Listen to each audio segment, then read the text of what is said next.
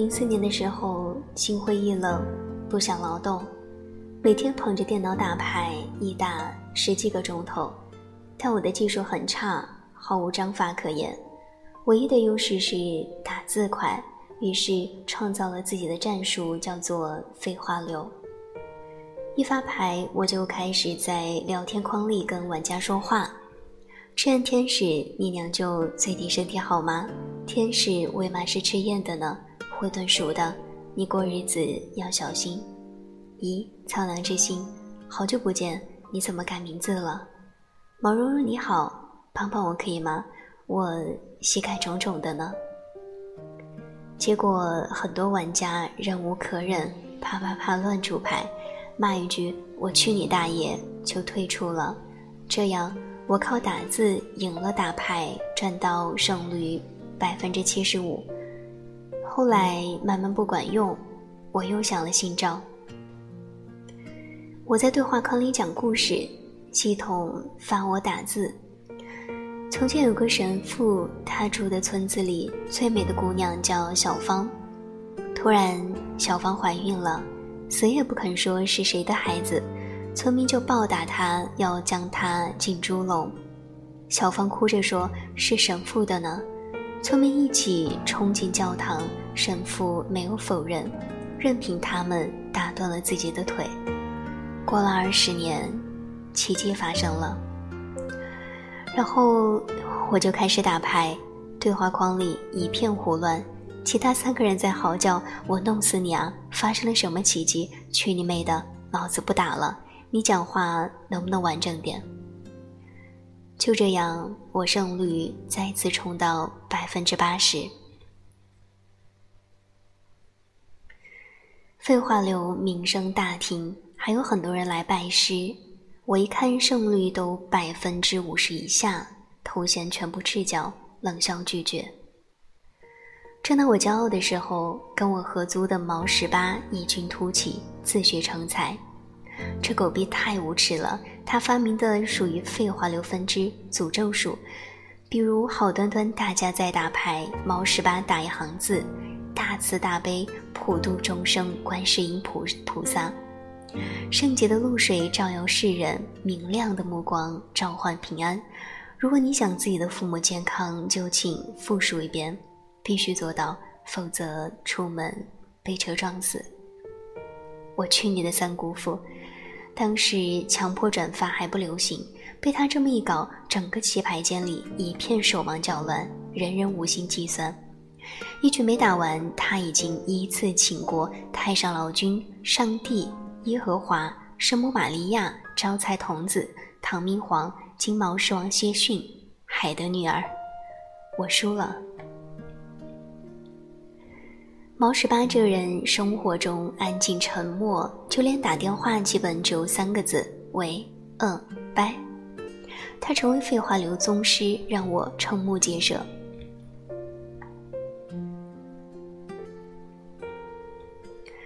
我跟毛十八的友谊一直维持，零九年甚至一块自驾去稻城亚丁。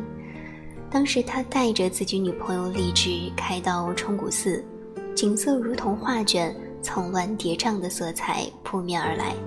我知道毛十八的打算，他紧张的发抖。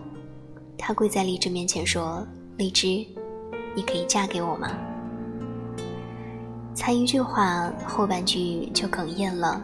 那个“妈”字差点没发出来，将疑问句变成祈使句。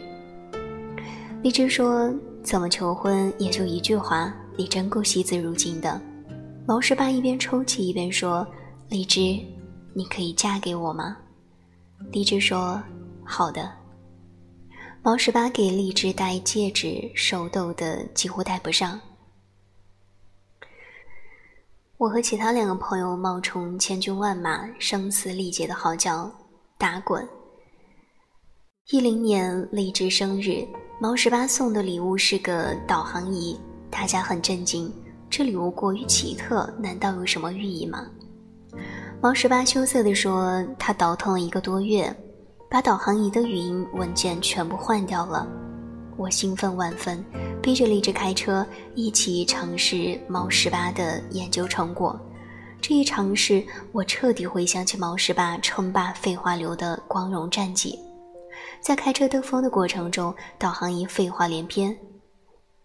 前面有摄像头，我找不到你想去的地方。大哥，你睡醒没有？这地址错的吗？大家乐不可支。最牛逼的是，在等红灯，导航仪里是毛十八的声音，严肃地说：“手刹还拉好了，万一倒溜怎么办？你不要按喇叭。”按喇叭搞挑啊！前头是个活闹鬼的话，马上来干你！你又干不过他，老老实实等不行吗？哦，你们按喇叭，算老子没讲。大家笑得眼泪都出来了。荔枝花枝乱颤说：“你平时不吭声，怎么录音啰嗦成这样？”猫十八说：“上次去稻城，你不是嫌导航仪太古板，不够人性化吗？我就改装一下。”以后开车你就不会觉得无聊了。荔枝拿起导航仪，随便一按，导航仪尖叫：“你不会是想关掉我吧？老子又没犯法！你关，回头老子不做导航仪了，换根二极管做收音机，你咬我啊！”所有人叹服。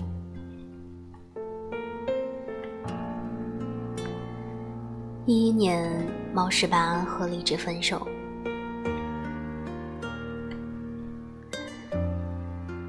荔枝把猫十八所有送他的东西装个盒子送到我酒吧。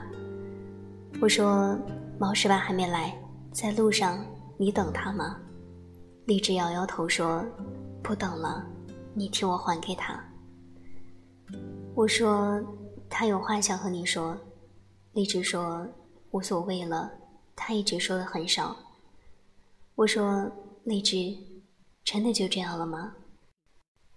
荔枝走到门口，没回头，说：“我们不合适。”我说：“保重。”荔枝说：“保重。”那天猫十八没出现，我打电话，他也不接。去他在电子城的柜台找，旁边的老板告诉我，他好几天没来做生意了。最后在一个小酒馆偶尔碰到。他喝的很多，面红耳赤，眼睛都睁不开，问我：“沉默，你去过沙城吗？”我想了想，是敦煌吗？他摇头说：“不是的，是座城市，里面只有沙子。”我说：“你喝多了。”他趴在桌上睡着了。就这样，荔枝的纸箱子。放在我酒吧，猫十八从来没有勇气过来拿。有天店长坐我车回家，拿个导航仪出来玩，我看着眼熟，店长瘪瘪嘴说：“乱翻翻到的。”他一开机，导航仪发出猫十八的声音：“老子没电了，你还玩？”吓得店长鸡飞狗跳，说：“见鬼了！”抱头狂嚎。我打电话给猫十八，东西还要不要？猫十八沉默一会儿说：“不要了，明天回老家泰州。”我说：“回去干嘛？”猫十八说：“家里在新城商业街替我租个铺子，我回去卖手机。”我忽然心里有些难过，也没有话，刚想挂手机，猫十八说：“卖手机挺好的。”万一碰到个年轻貌美的姑娘，成就一段姻缘，棒棒的。我说你加油。毛十八说保重。我说保重。一二年八月，我心情很差，开车往西，成都喝了顿大酒。次日突发奇想，还是去稻城看看。虽然只有一个人，但沿途听着导航仪毛十八的胡说八道，一会儿跑那么快作死，掉沟里面我也不能帮你推；一会儿一百米后左拐了，妈比你们慢点儿，倒也不算寂寞。我觉得毛十八真是天才。我忘记插电源，亮红灯后导航仪在疯狂的喊：“老子没电了，老子没电了。我差点笑出来，赶紧插电源。翻过折多山、跑马山、孩子山、二郎山，但看牛奶海和五色海的话，要自己爬上去，我觉得很累，于是停在冲古寺。绿的草，蓝的水，红的叶，白的山，我看着这一场秋天的童话发呆。导航仪突然“嘟”的一声响了，是毛十八的声音。荔枝，你又到稻城了吗？这里定位是冲古寺，我向你求婚的地方。抵达这个目的地，我就会对你说，因为是最蓝的天，所以你是天使。你降临到我的世界，用喜怒哀乐代替四季，微笑就是白昼，哭泣就是黑夜。我喜欢独自一个人，直到你走进我的心里。那么，我只想和你在一起。我不喜欢独自一个人。我想分担你的所有，我想拥抱你的所有，我想一辈子陪着你。我爱你，我无法抗拒，我就是爱你。荔枝，我在想。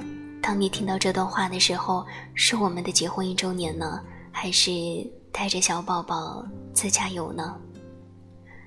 我站在那一天的天空下，和今天的自己一起对你说：“荔枝，我爱你。”听到导航仪里毛十八的声音，我眼泪涌出眼眶。